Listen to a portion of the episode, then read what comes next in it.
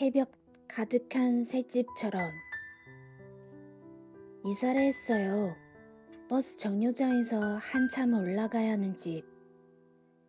다다다다 붙은 집들을 지나 조그만 터밭 두 개를 지나면 나오는 집. 조금 어둡지만 그래도 접은 집보다는 훨씬 밝은 집. 이 집에서는 내가 가지고 있는 몇 안 되는 희망들을, 꿈들을 꼭 이뤄가려고요. 지난번 집에서 하는 일마다 끝을 맺지 못하는 일들이 대부분이었는데, 이젠 그러지 말아야죠. 이사하는 날 비가 와서 기분 많이 찜찜했었는데, 작은 창문으로 봄 햇볕을 잔뜩 배달시켜 놨더니, 못던 것들이 뽀송뽀송해지고 이제 마음도 새 집에 적응하는 것 같네요.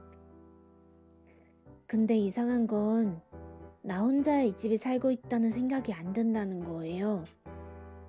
물컵을 씻어 엎어 놓으면 누군가 마른 행주로 젖은 물컵에 물기를 닦아주는 것 같고 깜박끼고 물을 안 준 벤자민 너브니도 누군가가 물을 주고 있는 것 같거든요. 그래서 늦은 밤에 창밖으로 들리는 누군가의 흰바람 소리도 이상하지 않나요. 그래서 어두운 밤길도 무섭지가 않나요. 이제부터 외출할 때면 불을 환하게 켜놓고 나가야겠어요.